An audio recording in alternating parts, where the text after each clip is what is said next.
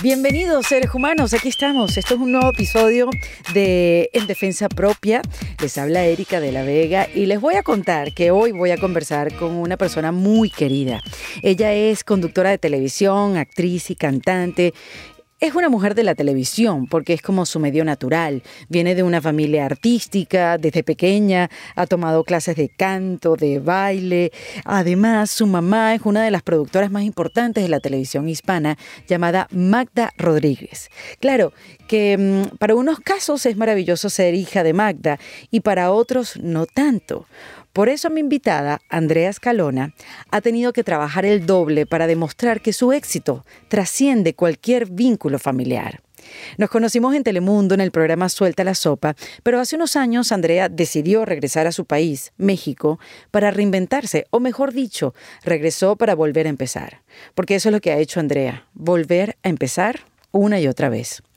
Hablamos de la incomodidad que genera postergar la toma de decisiones en tu vida, que la hizo dejar un trabajo seguro y cómodo para comenzar a hacer proyectos más pequeños y también para impulsar sus propias ideas, con la incertidumbre si se iban a dar o no. También hablamos cómo fue llegar a Televisa, que era un sueño que tenía desde pequeña, y cómo ha sido la experiencia de trabajar con su mamá en estos dos últimos años en Hoy, el programa más visto de las mañanas en México. Andrea es una persona súper entusiasta, luchadora, o como dicen en su país, luchona, y la verdad, apasionada con lo que hace. Y aquí se las dejo. Aquí está Andrea Escalona en Defensa Propia. Andrea Escalona en Defensa Propia. Yo quería estar contigo. Saludo por favor, como tú siempre saludas. ¡Apachurro! Señora bonita. Ay, mi Erika bonita, cuánto te extrañaba. demasiado tiempo. No, soy una mujer que admiro, respeto y quiero en este medio es a ti, mi Erika. Me encanta cómo te reinventas, cómo haces lo del podcast. Yo ya era fan aparte tuya yo de defensa propia. Andrea la conozco, la conocí en el programa Suelta la Sopa. Ay, sí. El primer programa que yo llegué aquí a hacer o a participar eh, un poquito eh, desde que llegué a Miami, que llegué así, que no sabía absolutamente nada. Llego a este programa que es conducido por Jorge Bernal y Andrea, junto a Carolina Sandoval y Juan Manuel Cortés. este, son los panelistas como del chisme, de la farándula, de la información. Y yo llegué como toda una outsider total, nunca había trabajado con farándula. Yo estaba ahí porque yo les contaba a ustedes lo que pasaba en un programa que yo estaba haciendo, que se llamaba Yo Soy el Artista. Sí. Pero Andrea ¿Sabes cuando uno llega de primero? bueno, a ti te ha pasado esto también. Cuando tú llegas a un programa de televisión y eres el nuevo, este, bueno, da mucho miedo por más background que uno traiga. Y tú siempre fuiste súper amable conmigo. Súper amable, fuiste súper.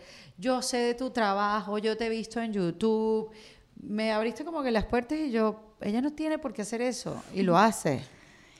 Es que sí, bueno, con la gente que me gusta. no, no, mucho, Erika, porque de verdad que hay veces que, me sale y hay veces que no y no digo nada, me quedo callada y. Tranquilita, tranquilita. No, también puede ser, también puede ser. Sí. Pero yo no sé por qué tú antes, ¿no te pasa que las personas a veces te aparecen antes de que cuenten en tu vida? Sí yo estaba buscando, siempre, siempre yo estoy buscando algo. Yo no sé si eso le pasa a todas las personas o nomás así, Eric. Y que cuando tienes lo que andabas buscando, andas buscando otra cosa, porque es que, ¿no? Como el pájaro azul de la felicidad que uno lo tiene ahí y siempre lo anda buscando por todos lados y no se da cuenta que está en el jardín. Es así. Y de repente me empezó a llegar cosa de Erika de la Vega, yo te vi en YouTube, yo quería también estudiar stand-up, yo veía lo que tú hacías y yo decía, qué cool, qué cool, qué cool, qué cool esta mujer, y de repente te me apareces. En la sala de maquillaje. como, ¿no? Una aparición así. Qué loco. Me está hablando. Sí. Fuiste muy nice, fuiste muy receptiva y es una comprobación de que hay gente linda en el mundo. no mucha, pero la hay.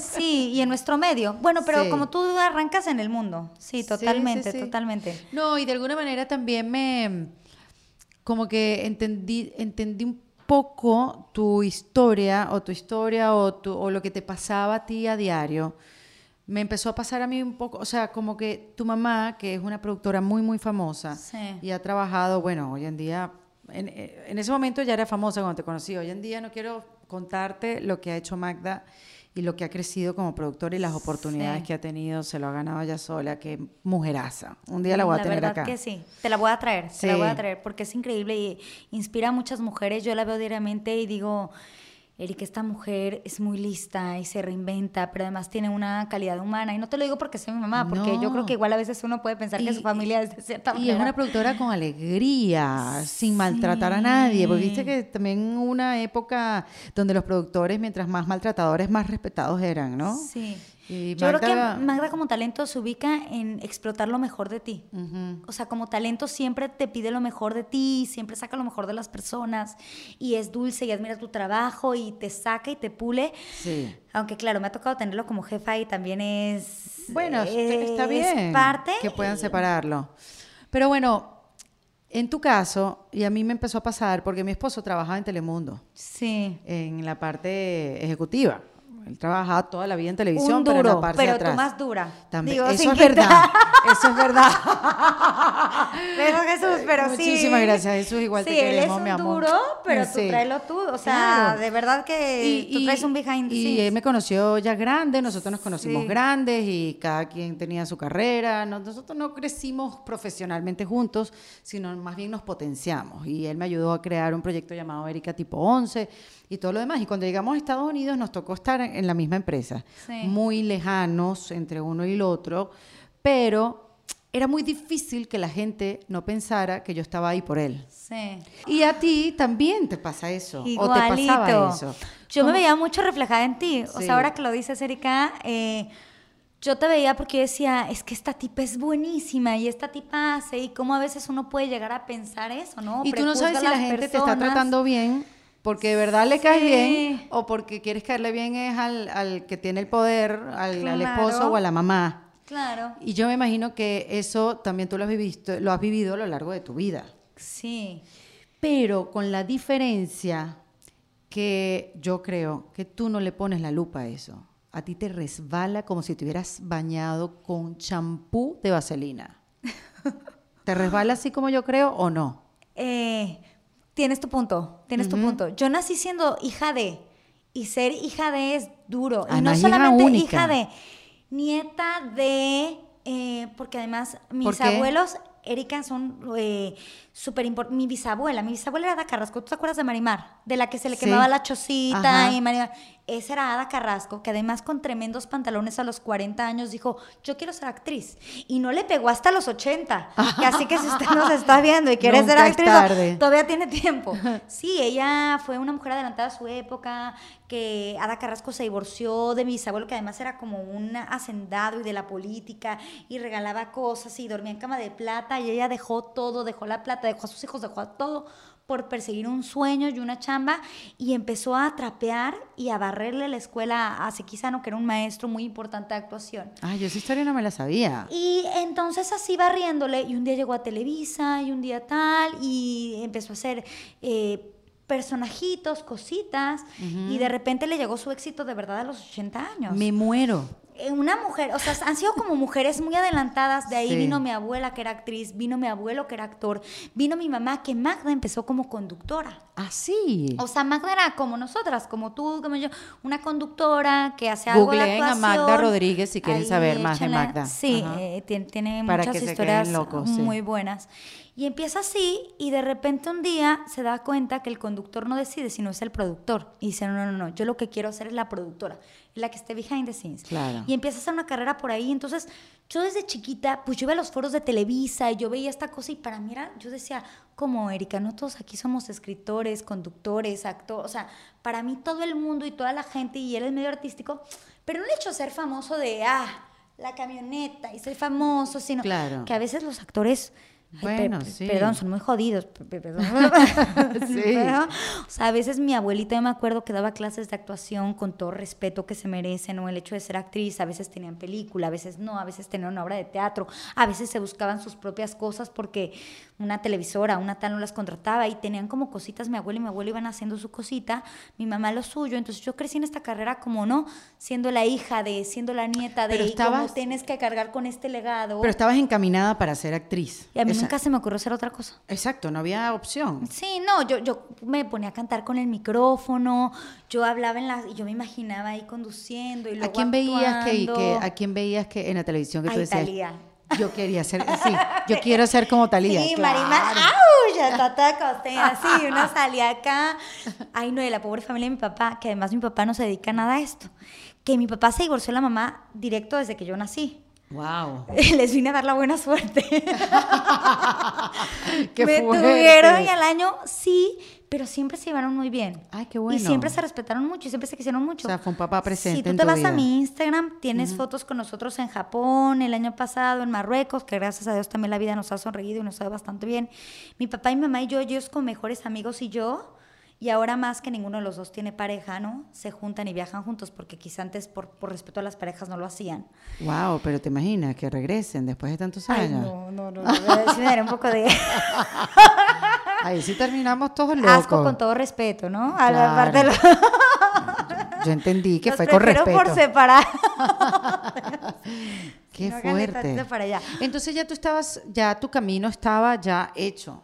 Además recuerdo que tú me contabas que tu mamá de pequeña te puso en clases de canto, en clases de oratoria, en clases de baile, o sea, ella, ella te impulsó esas ganas, o sea, si ya tú querías ser como Marimar, ella te estuvo preparando durante toda tu, infancia para que lo fueras. Y, me daba mucha seguridad, Erika, de verdad. O sea, mi mamá era de, híjole, y mi abuelita, y como que yo era la luz de toda mi familia. Yo me acuerdo que en el camión una abuelita me cantaba, íbamos en el coche y me decía, ¿quién es la reina del salón? Y yo, yo.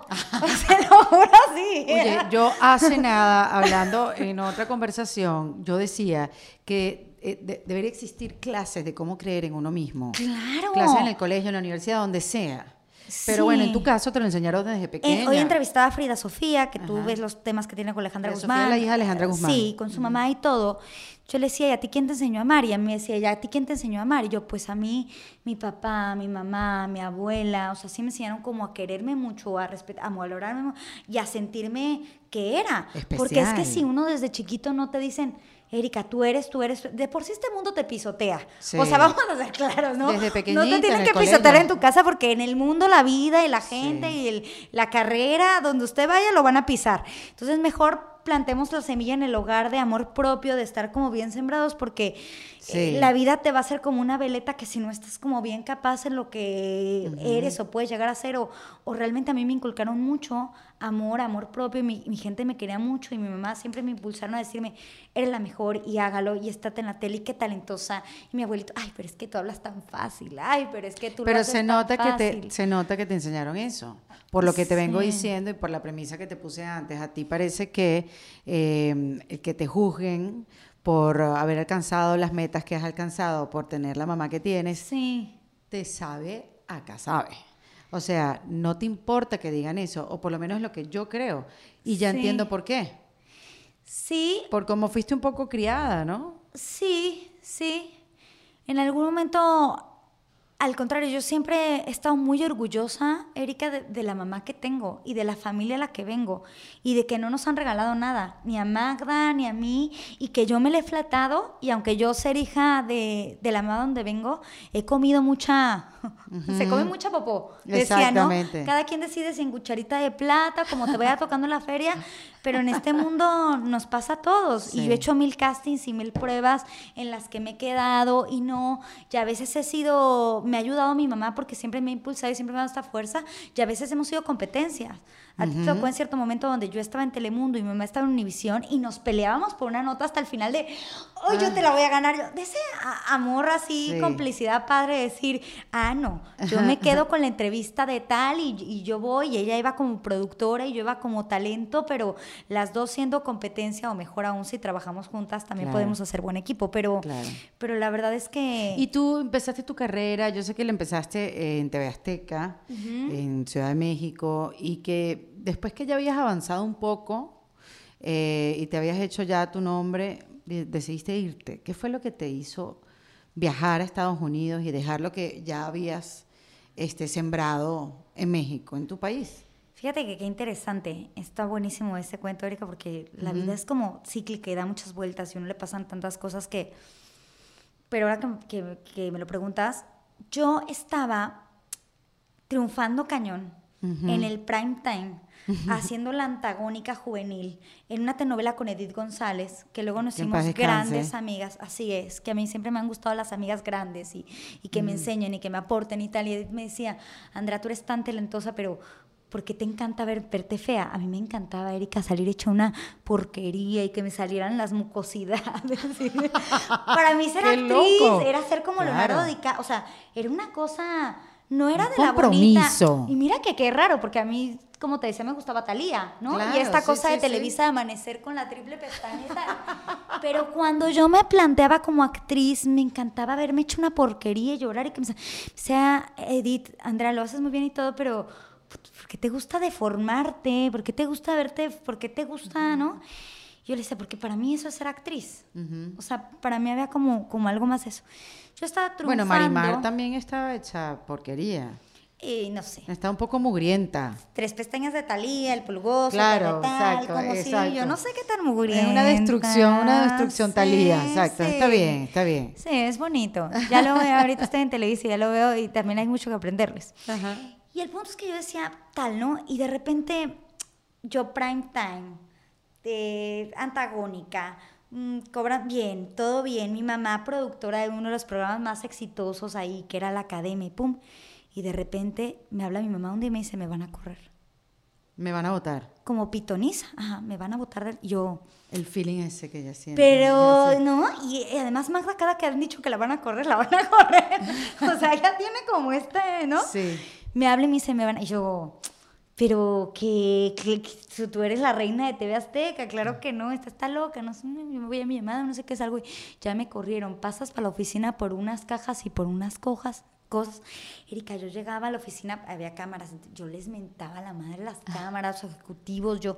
¿Y cuál fue la razón? Fue una injusticia. Mm. Porque, by the way, si yo hubiera sabido que mi mamá daba malos números o que era una ratera o que, bueno, uno va bajando, ¿no? uno se va tranquilito. Sí, sí, sí, sí, sí. sí. Pero acá Magda dijo una cosa que no debe de haber dicho en la reunión, que llegó a los oídos de otra persona y pidieron que la votaran por un chisme. Así de tonto fue. ¡Wow! ¡Qué fuerte! Y, se, y, la, y la votaron y se fue. ¡Wow! Y, este, y de ahí yo seguía con ellos grabando. Yo estaba en octubre, noviembre, diciembre. Y en diciembre íbamos a renegociar para otro contrato, otra novela, que ahí sí venía como mi prota, mi momento y tal. Y yo renuncié. Yo dije, yo no me puedo quedar en una empresa donde le dieron la espalda a mi mamá y donde le clavaron el cuchillo. Yo no puedo. Qué difícil esa situación. Y me fui. O sea, yo, yo según yo quedarme, Erika, era como avalar algo que no. Que no estabas de acuerdo. ¿Sabes qué ha pasado a mí? A mí nunca me ha dado miedo. O sea, como que siempre he votado ya luego digo, ay, que, la regué, soy una mensa, ¿cómo voy a volver a empezar? ¿no? Porque volver a empezar es complicado, pero en el momento como que soy desprendida, ¿no? Me, me, desprendí, Magda fue a Los Ángeles, me dijo, oye, conocí a Leonard Lieberman, y yo, no, Magda, yo voy a tratar de meter mi currículum a Televisa, tú vente, no sé qué, ta, ta, ta. Y le decía unas fotos tuyas, que si te interesa ser conductor, y yo, fui a la entrevista, me quedé, luego por cuestiones de la vida, ella se fue de Leonard, yo me quedé ahí dos años y medio trabajando en Los Ángeles.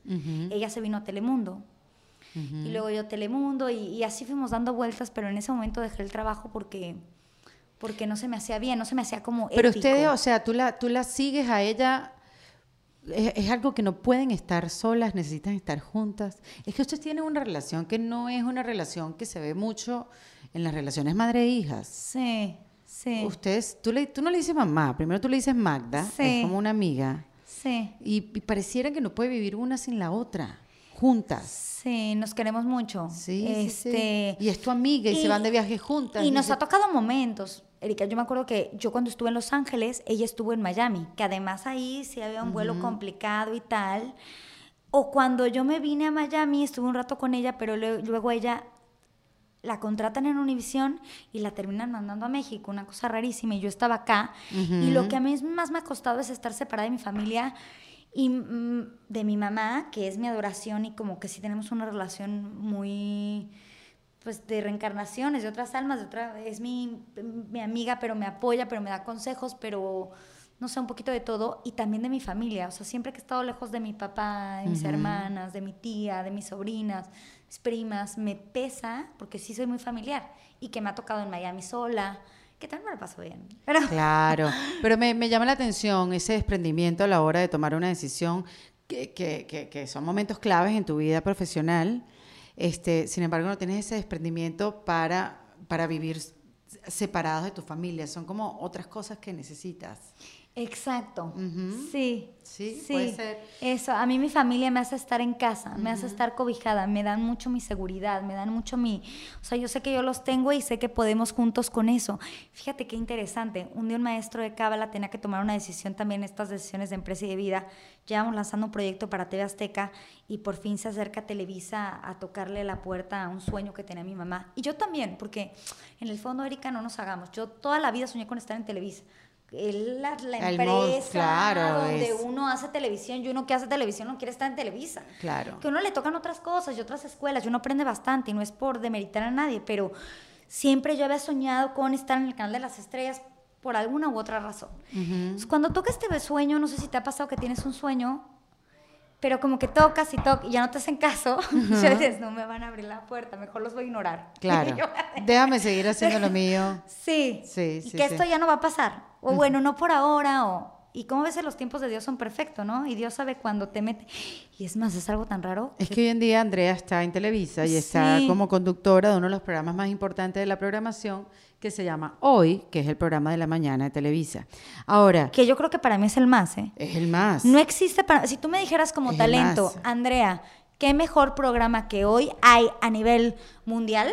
Total, total. Ni Today Show. O sea, para mí no existe un programa más importante Porque además se repite en todos los países en diferentes horarios. En toda Latinoamérica, en toda la gente. Es un programa súper bondadoso. Puedes tocar en la mañana todo el piano. Sí, sí, sí. Puedes tocar un tema, pero al mismo tiempo reírte, pero traer un psicólogo. Pero la mañana es el corazón de un canal. Ándale, como se verás una revista, un vanidades. y puedes tocar a tanta gente que yo jamás como talento había visto una cosa así como hoy. Total. Y yo recuerdo cuando tomaste la decisión de irte de suelta la sopa, que dijiste, me voy para el carrizo. Yo ¿qué? no. Porque ¿Qué es el carrizo, querida? Ah, vaya bien largo. Tú sabes dónde. este, yo, no, Andrea, porque claro, la televisión hispana en los Estados Unidos hay muy poca oferta. Hay muy, o sea, muy pocos espacios. Son dos canales nada más que producen muy poco. Telemundo tuvo una época que, que se, tú sabes, que se atrevía a producir otras cosas, pero no hay cosas nuevas siempre. Y mero Univisión, que el gordo y la flaca llevan años ahí y no hay más espacio para más nadie. Ajá. Este, o sea, que son muchos años en la televisión. Entonces hay, hay, hay poca rotación de gente nueva. Entonces yo le decía, Andrea, ¿cómo que te vas a ir a suelta la sopa? Sí. De suelta la sopa, o sea, ¿qué, qué, qué, qué vas a hacer, Andrea? ¿Qué vas a hacer? Me dice, me voy para México. Y yo, otra vez, ahí está el desprendimiento. Sí. De irte y decir, no, yo estoy segura que me va a poder, me va a ir bien. Yo voy a por me fue tan mal. bueno, no. Bueno, no.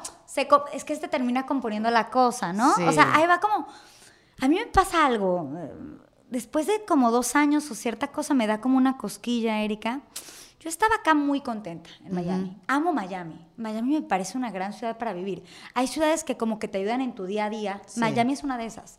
Por el calor, por el clima, porque puedes andar al aire libre, porque puedes andar la bicicleta, porque te puedes salir a correr. O sea, hay cosas que, que Miami te abraza con la naturaleza, que en México tú para buscar la naturaleza te tienes que subir a un coche, montarte una hora y media, dos horas y media del tráfico, o sea... Es otra dinámica. Es otra, cosa. Sí, sí, sí. Miami es una ciudad muy fácil que te pone muy buen humor. Yo amaba Miami, amaba mi departamento, amaba mi coche, tenía un novio, tenía el trabajo de mi vida, estaba estable, ¿no? Y un día aburrida. no, un día la verdad empecé a estudiar cábala, Erika, y empecé a hacer yoga. Entonces, para mí no me empezó a hacer sentido. Y esto es una congruencia como muy personal, ¿sabes? No le tiene que pasar a todo el mundo, pero a mí me pasó. Pero le pasa a mucha gente. A mí me pasó que un día yo dije, ajá, Andrea, ya va, tú haces yoga y meditas y tal, y luego te acabas a cinco personas en suelta la sopa. Porque, by the way, si yo digo que el café es bueno, entonces el té no. O si te digo que esta azúcar es la buena, ¿no? Entonces, ¿dónde quedó el esplendor? O sea, hay un momento... No había coherencia entre lo que estabas practicando y lo que estabas haciendo, lo que tenías como oficio. Y había algo en mí que me decía, a ver, tienes 30 años. ¿Te quieres quedar como el papel de la chismosa? Es muy respetable y lo quiero decir como con mucho tacto porque hay papeles de chismosa que ya que han hecho... No, además son analistas del entretenimiento. Déjate de eso, nada de chismoso. Un día me acuerdo que estaba yo con Carolina Sandoval, yo acabo de llegar, que luego Caro y yo nos hicimos grandes amigas, ¿no? Pero con la venenosa Sandoval y estamos tal a tal y, y de repente por la cara, yo acabo de llegar de Estrella TV, un canal súper chiquito en Los Ángeles, y hasta le hablaron Telemundo para compartir la silla y yo me sentía muy, yo llegaba tal y tal. De repente Caro me dice, es que aquí hay sentados unos que no son periodistas de espectáculos y yo... Ah. O sea, tú para echarte el TV Notas, ¿eres periodista de espectáculo? No. Y entonces la productora Lola, no, pero era el iPhone tape, no era en vivo, ¿no? Claro. Pero ¿qué pasa? Le dije, no, es que si tú no le pones una altura a esta señora y una línea de respeto, yo se la pongo. Claro. decir, ¿qué, ¿qué onda, cara? O sea, para leerte el TV Notas tú te sientes muy periodista. Yo te descifro esta nota y no porque, porque yo viví en los sets y con la escuela y con la gente. yo sé quién es Ernesto Alonso y yo. Es que nos vamos a respetar o Claro, ahí pusiste límites desde el principio y después se hicieron grandes amigas. Pero by the way, o sea, sí era como este momento que a mí en, algún, en alguna parte de mi alma yo decía, ¿y dónde está la Andrea actriz, la Andrea que quiere hacer morning, la Andrea que quiere tener unas facetas en la conducción que además, Erika, ya no me dejaban. O sea, yo quería a Telemundo hacer castings de otra cosa y era la, la que me va a venir a contar, la que sabe la información, la que sabe la noticia, o como lo quieras poner de bonito, pero yo sentía que me estaba limitando. Claro, y te voy a decir una cosa, el grave error es que dejes que te lo limiten. Porque, a ver, a mí, por ejemplo, me dicen mucha gente, ay, Erika, pero ya no estás en televisión. Bueno, no hay muchos trabajos en televisión. O sea, para lo que yo quiero hacer, sí, no hay muchos trabajos pero es para lo que yo quiero hacer. De repente hay mucha más oferta para hacer otras cosas, pero en el espacio donde yo me veo y el espacio donde quiero estar sentada y dar el punto de vista y creo que la cosa puede ir por ahí, sí, efectivamente no hay espacio. Y, quiero decir algo, ¿no? Yo no fue que lo menospreciara, pero en cierto momento yo dije, quiero algo más. Exacto. Y ya luego también... Veía lo demás, veía las otras ofertas y decía, no, pero es que esto está mucho mejor. Y yo a la fecha te digo, eh, para mí no hay mejor programa de espectáculos que Suelta la Sopa. Está increíble. Ya quisieran ser muchísimo. Suelta la Sopa. Y es un equipazo, es una gente divertida. y es una buena energía, y era un muy buen equipo y muy buen team. Pero en cierto momento de mi alma me había pedido una expansión y una cosa, y yo sentía como un deseo por dentro, que yo dije, Erika, lo dejé pasar en agosto, que fue mi cumpleaños, lo dejé en diciembre, sentía con esa cosa. Yo quería hacer mis proyectos, quería ver más allá, no me quería, no me quería sentir como estancada, como en este lugar como tal, que dije salto. ¿Sabes? Este saltar en paracaídas, aunque me vaya a dar en la torre y no se vaya a abrir. Sí. Y fíjate que yo en ese momento estaba segura, ¿no? Porque llega un momento en el que uno dice, mm, sí, yo, ahorita se van a desmayar por mí y tal. Nos sentamos con un jefe que teníamos en común, Richard Burke, que me dijo, Andrea, la calle está muy dura. o sea, está muy dura. Alessandra Villegas votó Nuevo Día, no tuvo chamba, tuvo que hacerlo de las bolsas. Y, y me empezaba a ver, y yo, no, yo, yo, yo, yo, yo, yo, pues yo soy la reina del salón, yo, así, yo dije, yo, bye. Y de repente termino todo, dejo en febrero, me trato de colocar en Univisión en Telemundo en otro lugar, no puedo, me gasto los ahorros, me gasto todo, cero mi departamento en agosto y me regreso a México a ir a vivir con mi mamá. Y ahí en ese momento como empezar de cero, Erika, yo decir, voy a tener que empezar teatro chiquitito aquí en México. Bueno, ahí, viene la reinvención, aunque estés en el mismo, Ojo, porque no te fuiste de hacer lo mismo, o sea, porque tú eres actriz, tú eres conductora, periodista, eh, eh, eh, locutora, tienes todas las aristas, además columnista, porque no sé si todavía sí, escribo para un periódico, sí. Ajá. Este, tienes, tienes muchas cosas para hacer en el medio, pero en ese viaje llegó la reinvención porque es la reinvención de todo de tu relación con tu mamá, porque cuando vivías sola en Miami, tenías tu propia vida, con un carro escapotado que yo te veía llegar, volver a vivir con tu mamá, que gracias a Dios se la llevan súper bien, pero son otras dinámicas. Y se tiene que reinventar la manera de, de volver a estar juntas. Y te tienes que reinventar en tu país, de nuevo. Es decir, volver a empezar, buscar otras oportunidades, ver por dónde entro, porque además eres cantante también. Claro. Entonces también había otro lugar también como para seguir la carrera, pero ya desde otro lugar. Desde la reinvención migratoria, que a muchos venezolanos le han pasado, que a mucha gente que vive en Miami, más allá de ser venezolanos, le ha pasado, pero tú la vas a empezar a vivir en tu país. Sí. Hace unos años. O sea, sí. es una reinvención extraña, porque volver a tu país reinventante es raro, pero sí, ya, yo, yo te veo y lo siento así. Y que hay cosas que que te funcionan y cosas que no, ¿no? O sea, todos tuviéramos como la varita del éxito, decir dos más dos es cuatro. Había cosas en que yo dije, uy, la regué aquí, uy, dejé, y no te das cuenta hasta ver distancia, de no debí de haber hecho esto. Y luego te das cuenta, Erika, ya viéndolo a lo lejos, porque el tiempo es como tan raro y todo va contándose tan lejos, que si tú me dijeras ahora, lo volvería a hacer igual. Mm. O sea, volvería a pasar por esos malos momentos o buenos o por esas sentadas de cabeza para estar en el lugar que estoy y para decir lo que tengo que decir y para seguir creando lo que tengo que crear. Porque también a veces... Eh, hay gente, ¿no? Hay gente que yo, yo admiro mucho. Yo platicaba con Carla Martínez, que lleva 13 años en el show, una Andrea Legarreta, que lleva no sé cuántos años en hoy. Y yo decía, ay, no, ¿cómo le hacen? Es que yo me mato. yo... no podría hacer esto tantos o gente que lleva no sé cuántos años de casada y yo luego le digo, no, yo a mí me gustaría, ¿no? El día de mañana formar un hogar y sí, como, como tener esa... Pero yo digo, no, es que uno tiene que estar, ¿no? O sea, para reinventarse también ahí mismo, en el mismo lugar y con la misma gente. También quizá ese sea como mi segundo paso que yo estoy viendo de esto. O no, seguir brincando, uno nunca sabe. No, pero yo siento que un show en vivo también te da la oportunidad de reinventarlo todos los días. Claro. O sea, es como la radio. La radio era reinventarte todos los días era hablar de un tema distinto todos los días, era conocer gente nueva todos los días. A pesar de que ya tenías tus horas de vuelo, la radio no se hacía monótona, lo que te quiero decir. Quizás un programa en vivo como hoy no se haga monótona. O quizá también es la percepción de uno. Yo sabes cómo yo me siento yo también, como el conejito de Alicia.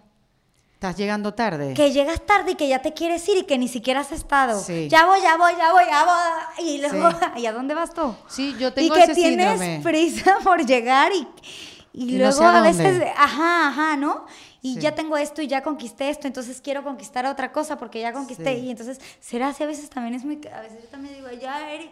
Ya cansa, cansa. Ya no, a hacer yoga, pero fuiste a buscar una oportunidad en México. ¿Qué pasó cuando regresaste? ¿Qué, ¿Por dónde empezaste? Que me dijiste, bueno, ¿será que voy a tener que hacer teatro, microteatro? Sí, es microteatro, sí, ¿no? Y además ni siquiera era como aquí los baúles tan cool, no, no quiero hablar más del microteatro en México, pero, pero sí fue un tema que yo dije, empecé en el teatro y empecé a volver también quizá por ahí también Diosito está buenísimo que a cada rato nos enseñó humildad, ¿no? Y, el volver a empezar y el volver, no porque uno se despegue, pero sí, también a veces tener ese planadito funciona sí, así bastante. que no te la creas mucho. Sí, no, porque yo estaba muy segura, ¿eh? Yo, yo llegué y yo dije, ven acá, que ahorita Univisión se va a estar arrebatando por mí, Televisa, que y qué horas traes y que nadie te voltee a ver, ¿no? Como uno cree que se puso bien guapa en la calle y ni un chiflidito, ni nada. Nada, a mí no me pasa eso ya mucho. Y pasas por una Digo, por la calle, exacto. Y dice uno, me voy a poner una minifalda, Erika, y está esperando el... Sí, uno dice, ay, pero ¿qué pasó? ¿Qué pasó aquí? Cuando llego a México, yo ahí me doy cuenta y digo, la regué. Sí. La regué y cómo regreso para atrás, o sea, cómo le hablo a Carlos Mesver y le digo, ay, me equivoqué, porque ya cerré mi departamento. No, y además, ah, no, ahora lo sostengo, ¿no? Porque es que también hay, hay el orgullo. Tema, ¿no? De decir, y además, soltar, quedarte en el limbo y no tener plan, porque lo peor es que hay veces que no. Yo admiro mucho a los hombres, no, no los admiro, no mentira, no los admiro. No.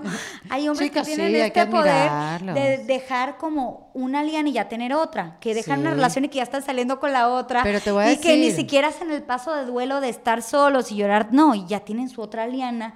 Yo nunca he sido así. Pero es un súper consejo a mí. Una Sara Blanco, una australiana que trabajó toda la vida en el mundo corporativo y quiso hacer su emprendimiento. Y la verdad, no tuvo que inventar algo, simplemente tuvo una idea de traer una marca australiana a Nueva York. Ella es de Australia. Ella hizo y desarrolló todo el proyecto estando en la compañía. Sí. Porque su esposo le dijo que no dejara de hacerlo porque si se iba a dedicar a desarrollar un proyecto no iba a tener ingresos, se iba a sentir frustrada, no iba a tener, tú sabes, como que la misma rutina y tal, y le dijo, manténlo hasta que puedas. Y por eso ella que si renuncia en marzo y en abril ya abrió la tienda. Claro. Porque es, un plan, es un, ojo, un plan muy práctico, muy tipo ejecutivo, muy, muy de gerencia planificada. Sí, sí, sí. Y que una no es así. también, es que también trae lo, Yo me acuerdo, lo hablé con una amiga en común, lo hablé con, con Mía, Erika. Ajá, mi astral. ajá, mi astral. ¿Verdad que es amiga tuya? Mía también. Es sí, mi amiga. que le mandemos un besito bien grande. Me junté con él y me dijo, Andrea, no. Mm. Y yo, sí, mi plan es buenísimo. Voy a dejar todo. Voy a jalarle al water. voy, a, tirar todo por la borda y ya Dios proveerá, ¿no? Claro. Yo, yo, yo, yo, estoy en certeza. ¿no? Visualízalo y te llega. Ponle tu mapa, ¿verdad? Ojo, que sí pasa, pero, pero bueno. Pero y ya luego también ya he pensado que sí hay que como planificarlo. Pues, sí. luego que lo veo ni muy, muy, ah". ni tanta. Y me dijo, no, eh, mientras sigues en suelta la sopa, desarrolla lo otro y yo no, es que no puedo. Es que si yo siento que estoy comprometida contigo, como que me quiero seguir comprometiendo, te quiero soltar o te quiero dejar, pero como que estar contigo con mi cabeza en otro lugar. No lo veía no, no, lo veo, no lo veo, no lo veo. Y lo solté, le tal. Y en México yo dije, ¿y esto de qué viene? Y empecé, Erika, llevarme con Benjamín Salinas a tocar las puertas de TV Azteca, a llevar mi proyecto del Club de Eva, que por cierto quería que mi querida Erika fuera conductora de un proyecto de mujeres que tenemos primero en Telemundo y luego pasarlo para allá. En ese momento Magda está en Univisión y yo le decía loca, no, pero nos rebamos a Magda, le decía a Benjamín, nos las traemos, que sea la productora del show, hacemos tal, tal, Porque tal. eso, o sea, lo más lindo de todo es que tú nunca evitaste trabajar con Magda, tú más bien al contrario, nos potenciamos y venimos y trabajamos juntas, nos iría mejor. Por supuesto. Y yo sabía que en esa posición que ella estaba, no estaba del todo feliz. Yo decía, la jalamos y puede ser como esto. Que por otra parte, mira cómo es la vida. Me la puso mientras yo estaba pugnando para que estuviera en Azteca, la metió por enamorándonos a Sony, que fue su gran éxito. Y así todavía se abrieron unas las puertas. Ya cuando estábamos... Porque enamorándonos, porque acuérdate que aquí hay gente que no ve televisión. Sí. Ya la televisión no se ve tanto, Andrea. No. Para que sepas. Y en México sí, pero sí es cierto, en Estados Unidos han pasado algo, ¿eh? en Estados Unidos los ratings han caído bastante. Sí, ha pasado algo, pero no, en México sigue estando muy fuerte, obvio. Enamorándonos una mm, franquicia. Sí. De, de un programa de televisión muy famoso. ¿Turco? Turco, exactamente. Que lo compró Sony también. Y, llamaron a Magda para producirlo. Sí, y cuando Magda lo agarró tenía 0.6 de rating y estaba en el 7. O sea, en un programa chiquitito ahí perdido Azteca, bueno, el programa, el canal más chico, no era el 13, ¿no? Que es como el más grande de Azteca, sino el canal chico. Y tenía un horario terrible y tenía 0.6. Y Magda lo empujó, lo empujó, lo empujó hasta llevarlo a 10 puntos de rating hasta llevarlo al prime time del 13, del, del canal importante, de tal. De tenía todas las puertas abiertas y de ahí fue como mucho más fácil que ahora sí pues nos voltearan a ver y nos tomaran un poquito más en serio después. Porque ya tú estabas con ella. Yo en ese momento estaba tratando de empujarlo sola y ella estaba por otro lado trabajándolo y no estábamos trabajando así bien a bien juntas, pero teníamos ese proyecto juntas, que también nos ayudó mucho Sonia a comprarlo para que meterlo por Azteca. Claro. O sea, nosotros lo estábamos haciendo también a través de Sony. Y enamorándonos, pues fue el, el, programa, exacto, el trancazo donde ella la pega del techo sí. en su país, fue profeta en su tierra. Y tú también. Y la verdad que sí, sí, éramos como, como un equipo, como un team, estábamos juntas en eso y estábamos a punto de lanzar el segundo proyecto. El segundo proyecto que también pintaba para trancazo. Y entonces ahí es cuando voltea Televisa a ver qué es lo que estaba pasando. Yo creo que ese es tu momento para ti, bueno, no sé si para tu mamá también, el, el momento así que estabas esperando durante tantos años. Fue tremendo, Erika, porque ya en ese momento no lo estaba esperando. Yo en ese momento estaba muy contenta. Como a mí me gustó, me costó tanto el club de Eva de que fue que renuncié a Telemundo y fue que dejé suelta la sopa. Y todo por ese bebé que lo estuve empujando, empujando, empujando, empujando, empujando. Y que de repente ya por fin cuando iban a hacer, cuando es un diciembre y nos empiezan a hacer, y también queríamos que, que lo comprara Telemundo y tal, pero entonces cuando en un diciembre empezamos a hacer promos y ya está todo, y es un 15 de diciembre y tal, y de repente Magda me dice, me habló Televisa y yo, ah, pues cuélgales, ¿ok? Exacto, ajá. Y, luego, ajá, sí, era como, y, qué bueno, pero y no, esto es mucho, ¿no? Esto es más importante. Y en ese momento, también es ese sueño que siempre tuviste, pero que piensas que ya no se te va a dar. Como que terminas sepultándolo en un baúl y haces algo como que para que ya no te duele eso que crees que ya no va a pasar. Sí. Para mí Televisa era esa cosa que amaba profundamente y quería que pasara, pero yo sentía que ya no, entonces yo solita... Claro, como, protección, para protegerte. De esto ya no va... Y yo como que... Y de repente cuando empezó, sentí como este corazón y esta pulsada. Entonces fue como, a ver, ¿qué vamos a hacer, Ma? Ok, te vas tú para Televisa, entonces yo me quedo en Azteca y hago el Club de Eva y entonces ponemos otra productora aquí y tú te vas para allá. No, no, no, no, no. Y entonces tú, no, entonces si tú te quedas, yo me vengo para acá, no, pero tampoco. Siempre ha sido Televisa y siempre la empresa donde hemos. Era la empresa de los abuelos. Decir que no. Y no. O sea, no. Es como que llega George Clooney a salir con una y uno no. Uno siempre quiso salir con George Clooney. Claro, es que yo nunca pensé que podía salir contigo. Mira, estoy casada y todo. Bueno, déjame que me diga. ¿Cómo me estaba una ni tan casada? Nomás estaba rejuntada. Nomás igual que lo voto porque no había ni matrimonio, ni papel, ni nada de por medio por el otro lado. Claro. Sí, es el tipo que siempre te había gustado, Erika que de repente, ay mira, qué, qué curioso, pero últimamente pongo muchos ejemplos con tipos. ya veo, sí, sí, puedo entenderlo.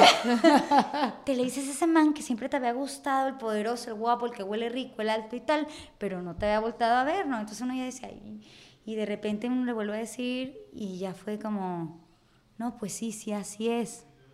¿Qué tal? Así es. Y así fue. Y ustedes no se vieron separadas, una en un canal y una en otro, sino que, bueno, nos vamos las dos. Y sabes que hablé con maestro de Cábala, porque yo también tenía esta parte como espiritual, como la yoga, como tú dices, me dijo, Andrea, no importa mucho la acción, sino que lo hagan juntas. Y yo, a ver, ¿cómo, cómo, cómo, cómo, cómo? cómo? Sí, no importa mucho si tú robas un banco, siempre y cuando haya unidad, lo más importante es la unidad. No desunas eso. Ah, mira. Y entonces yo de repente le hablé a Magda y le dije, nos vamos a Televisa. No, sí, pero el club debe, pero no importa. Déjaselos, regálaselos, arreglémoslo bien, hablemos bien con ellos. Hablamos en una oficina. Yo le dije a Benjamín, nos vamos, no sé qué. Deja de lo más lindo, dijo, entiendo cómo es la televisión, persigue tus sueños, esta siempre va a ser su casa, siguen las puertas abiertas aquí para siempre. Qué risa, ¿no? Del, del canal aquel que habían votado a, a Magda hace que este tantos viene años siendo atrás. el hijo. Imagínate. Bueno, que el papá tampoco tenía mucha referencia, porque el papá, aunque fuera el tal, no era como el CEO tampoco de la compañía. Benja estado como. Increíble como los medios y como ¿no? pasa en nuestros países latinoamericanos que son de familias y va pasando de generación en generación y hay historias, ¿no? Eh, ¿no? Como de generaciones, ¿no? Porque la abuela de ella tuvo algo con el abuelo de él. Sí, y después sí, abajo sí, los hijos y después los otros hijos y los nietos. Sí, sí, es increíble. Es muy distinto a los medios americanos. Sí. Muy distintos que los, los dueños son compañías Sí, y se maneja mucho, mucho más, familiar. Sí. esto es más familiar. Sí. Yo me acuerdo que la primera casa se lo pudieron correr por Emilio Azcárraga Vidaurreta, o sea, el abuelo, le ayuda a mis abuelos a comprar una casa. Y luego Emilio Azcárraga. Milmo, y luego viene Emilio Azcárraga Jan, que la primera casa que tuvimos Qué loco. mis abuelos en Echegaray fue gracias a Emilio. Qué No el abuelo. Sí, pero sí. uno va, y además como que también uno le tiene una cosa de cariño. Yo a Televisa lo veía y siempre lo iba a querer y siempre yo decía, esa va a ser mi casa. Sin importar en el canal que estuviera, ¿no? Yo me sentíamos como montacachos poniéndole los cuernos a alguien y, ¿Y todo. cuánto tiempo llevan ya en Televisa? Eh, dos años, dos, Dos felices años años. ya, Ha sido una empresa... A mí me encanta Televisa. Qué a bueno, mí, a mí me Qué encanta bueno que tu sueño esa haya- vibra, me encanta esa energía. Que tu sueño se vea igual en la realidad. Sí. ¿Sabes? Porque te puedes imaginar unas cosas de una manera y cuando llegan y te la ponen de frente no es como tú lo habías soñado. Y todos tienen sus cosas, ¿eh? Sí, y todo, a veces hay muchos infiernos y son diferentes diablos, ¿no? No significa Claro. que en Estrella TV o en Telemundo o en Televisa o en- uno no tenga problemas, uno no tenga, uno no tenga, porque también con- en televisión te enfrentas a gente apasionada, a gente que le gusta su trabajo. eh, Sí. De esto yo creo que hasta los doctores, Erika, los abogados, cada quien enfrenta sus cositas, sus batallas y su cosa. Pero la verdad es que yo sí quiero, admiro, respeto mucho Televisa, la energía, los pasillos, el canal, le tengo como un cariño de generaciones, de herencia hereditario que, que uno como mexicano, uno creció con esa televisión, uno le dedicó eso. Hasta uno va por los pasillos y uno siente como esa presencia. Pertenezco a esto. Es algo muy... A mí nunca me ha pasado como ese crush en otro lugar. Qué chévere. Que es un crush muy bonito televisivo. Todo hizo clic. Sí, me hace como sentido todo.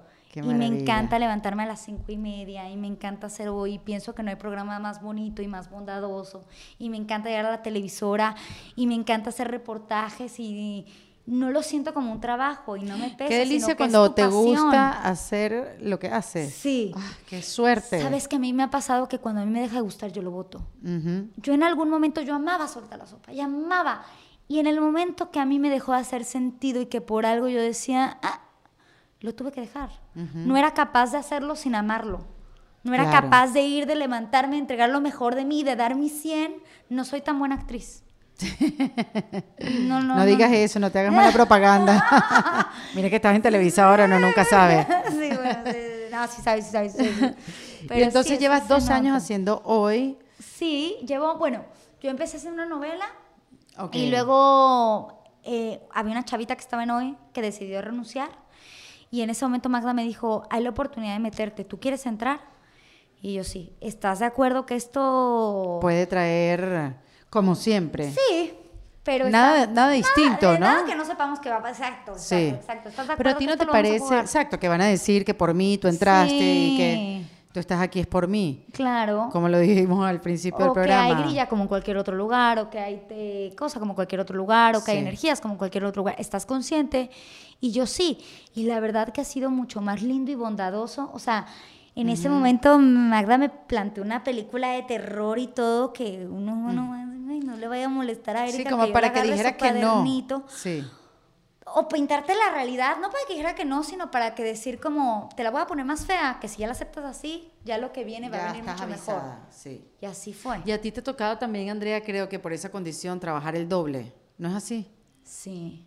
No te, no te ha costado, o sea, como que yo tengo que demostrar que yo sé y que soy talentosa, pero tengo que demostrarlo más que nadie.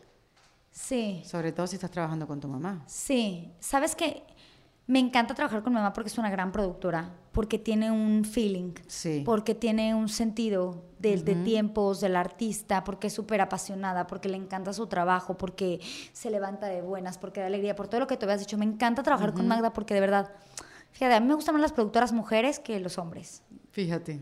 Porque siento que como somos multitask, ¿no? Podemos hacer varias cosas al mismo tiempo siento que las productoras mujeres cuidan como mucho más una fotografía que un productor hombre. Bueno, yo lo veo así. Y con mi mamá me parece que es una gran productora. No, no, no. Es increíble. No conozco una mejor productora. Sí. Pero por otro lado, sí sé que cada que estoy con ella. Uy, yo me acuerdo, el primer programa que hicimos juntas, Pócar de Reinas.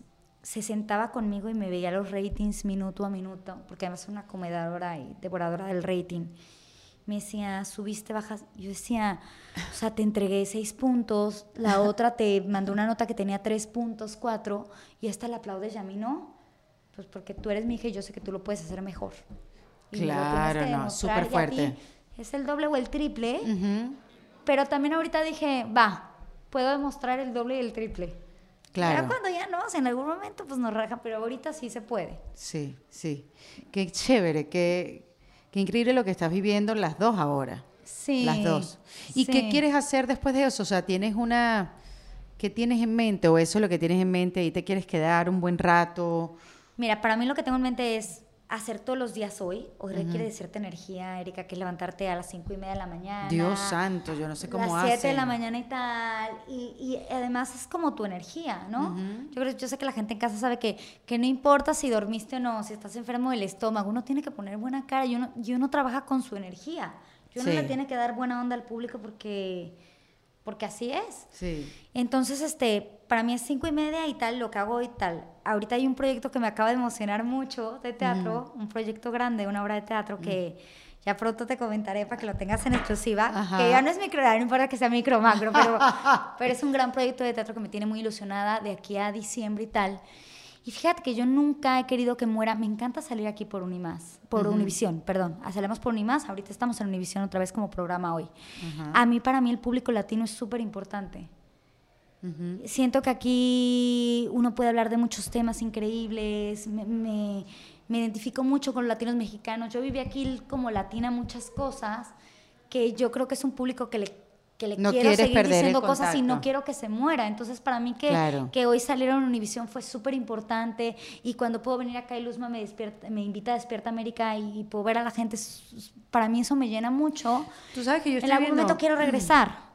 Yo estoy viendo que mucha gente de la televisión está creando sus propios proyectos, su marca, ya sea de cualquier producto o sus videos de YouTube, o qué sé yo, están compartiendo más de lo que compartían antes. Sí. Claro, por lo de las redes sociales, pero también con miras de que, bueno, mira, esto no es para siempre. Y el día de mañana ya yo tengo mis propios productos, mis propios desarrollos, porque lo que es cierto es que el día de mañana dejas de trabajar en televisión y empiezas otra vez o a tocar puertas o reinvéntate, porque tampoco es para siempre lo que haces. Sí.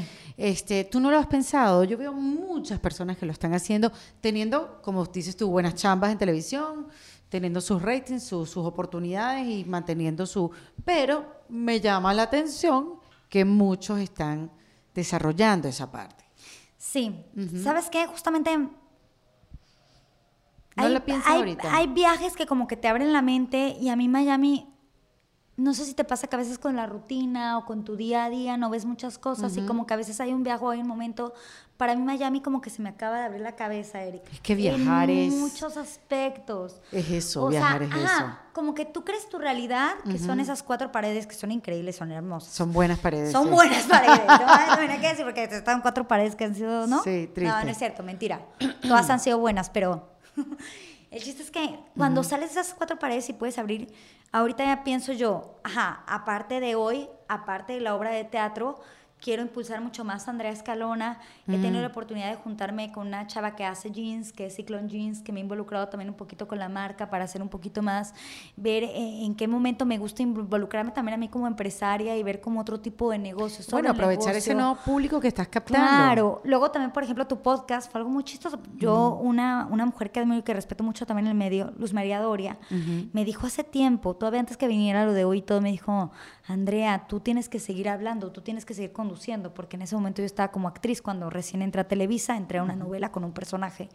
Me dijo, ¿por qué no abres tu podcast? ¿Por qué no haces esto? Y yo no he visto la manera. Y de repente te encuentro a ti, Erika, de verdad haciendo esto, que es algo muy padre y que tú eres una mujer que también se reinventa. Yo admiro mucho tus diferentes facetas, tanto de hacer stand-up como hacer esto, como... Entonces sí he pensado más adelante en ¿por qué no un podcast? ¿Por qué no meterle más un canal de YouTube? ¿Por qué no meter más como marca? Claro. Porque a veces no es que seamos flojos, es que yo también soy medio oldie, ¿sabes? Yo a veces tengo millones de seguidores en Instagram y todo, pero yo no sé cómo se maneja eso. No, pero y soy como el burro que toca la flauta, que igual alguna foto funciona, pero, pero no le entiendo, soy como viejita en eso. Bueno, porque vienes de la televisión y este mundo de las redes sociales es difícil entenderlo. Sí, ¿verdad? También el podcast, cómo, cómo se sube, dónde lo grabo, sí. cómo, cómo, sí, es, es, un reto. O sea, más bien tú me tenías que contarlo cómo te decidiste, ajá. Sí, hacer bueno, después esto, te lo, abrirlo. Después te lo cuento. bueno, una necesidad de hablar. ¿No? Y yo veía, decía, qué cool que Erika se puede reinventar de esto y el stand-up y la obra de teatro, pero lo que hacía como conductora, pero lo lleva a un podcast, pero a mí me gustaría también tener como, creo que ya los talentos tenemos que, hacer eso, tenemos que abrir el abanico. Y a veces, gracias a Dios, ciertas compañías te ponen una postura muy privilegiada que yo aprecio muchísimo. Televisa, un contrato o proyectos o proyectos tan estables como es uno hoy. Pero aparte de eso, pues a mí sí me gustaría aprender a abrir el abanico, ¿no? Claro, claro. y, yo creo que ese es mi paso que, que, me he metido aquí en Miami, que tengo que abrir ese abanico. Seguro. Ese es como el. Y vas creciendo las dos cosas a la misma vez.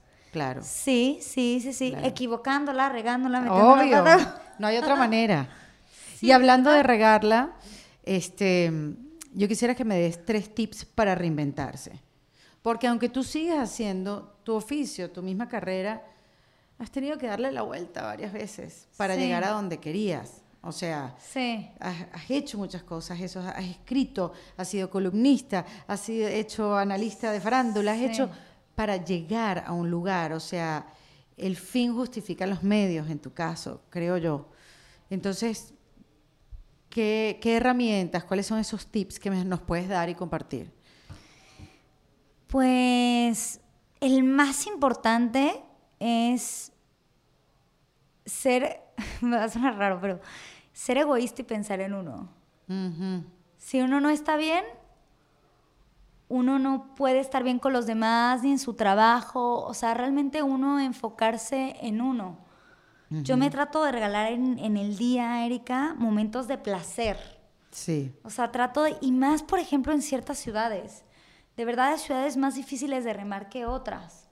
Sí. O sea, no quiero pensar la gente que, que nos ve en, Venezuela, ¿no? Lo difícil que la tienen. Total. O, Pero se tendrían que buscar igual un momento para pensar en ellos. Sí. Por sanidad mental. Sí, sí. Sí. Te tienes que llevar y tú te tienes que llevar.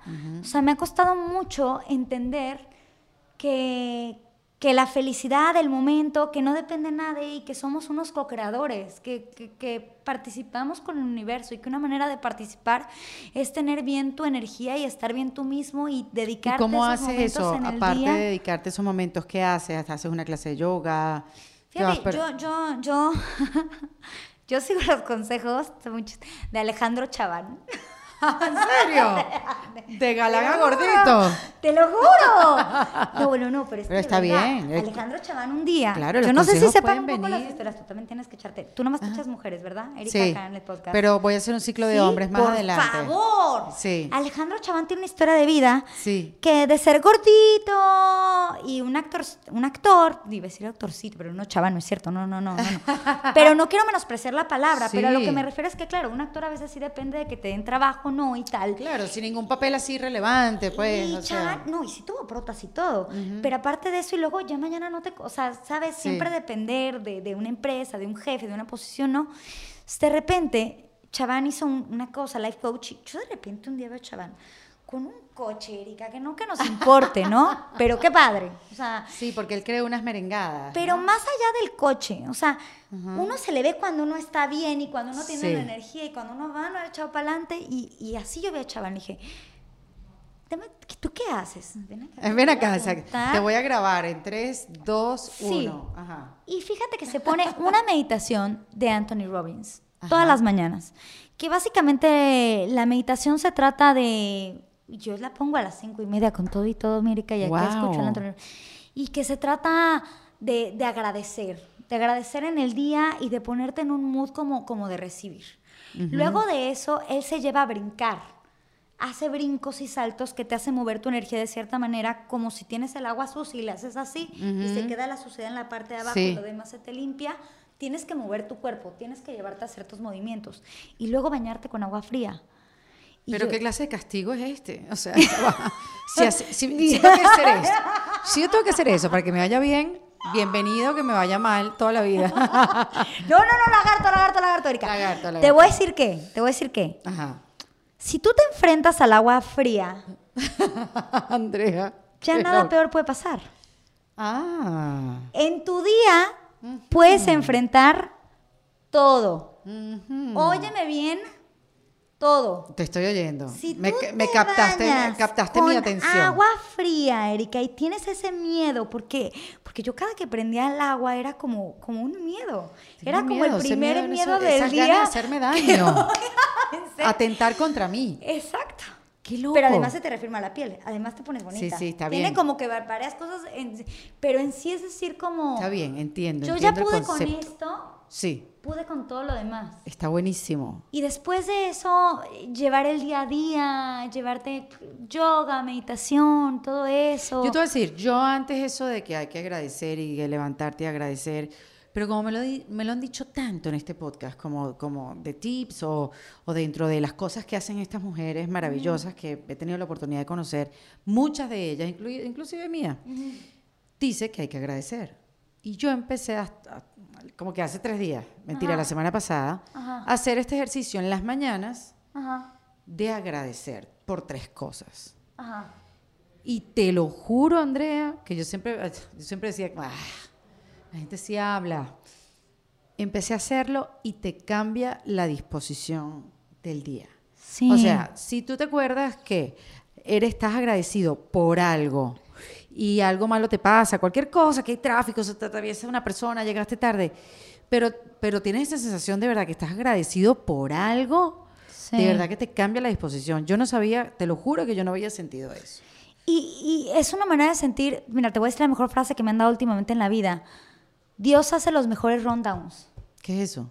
Rundowns es la escaleta. La escaleta del programa. Como cuando tú eres productora, ¿no? Que tienes tu escaleta y Dios hace los mejores rundowns.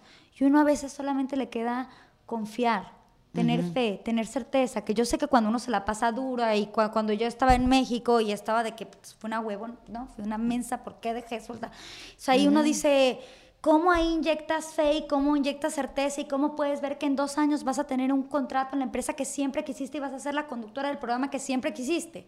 ¿Cómo yo a esa Andrea hace dos años le hubiera dicho, Aguanta, mamita, aguanta, que ya viene la tuya. Y no dejes de sonreír, y no dejes de levantarte, y no dejes de creer en tus sueños, porque hay algo más allá, Erika, que Dios hace los mejores rundowns, y que a veces yo siempre decía, en esta carrera es muy frustrante que te preparas para un casting y lo haces súper bien y a veces tienes buenas relaciones y tienes palancas porque hay muchas cosas que sí, tú en esta carrera, en la vida, ¿no? Sí, en la vida. Y que aún así no te quedas.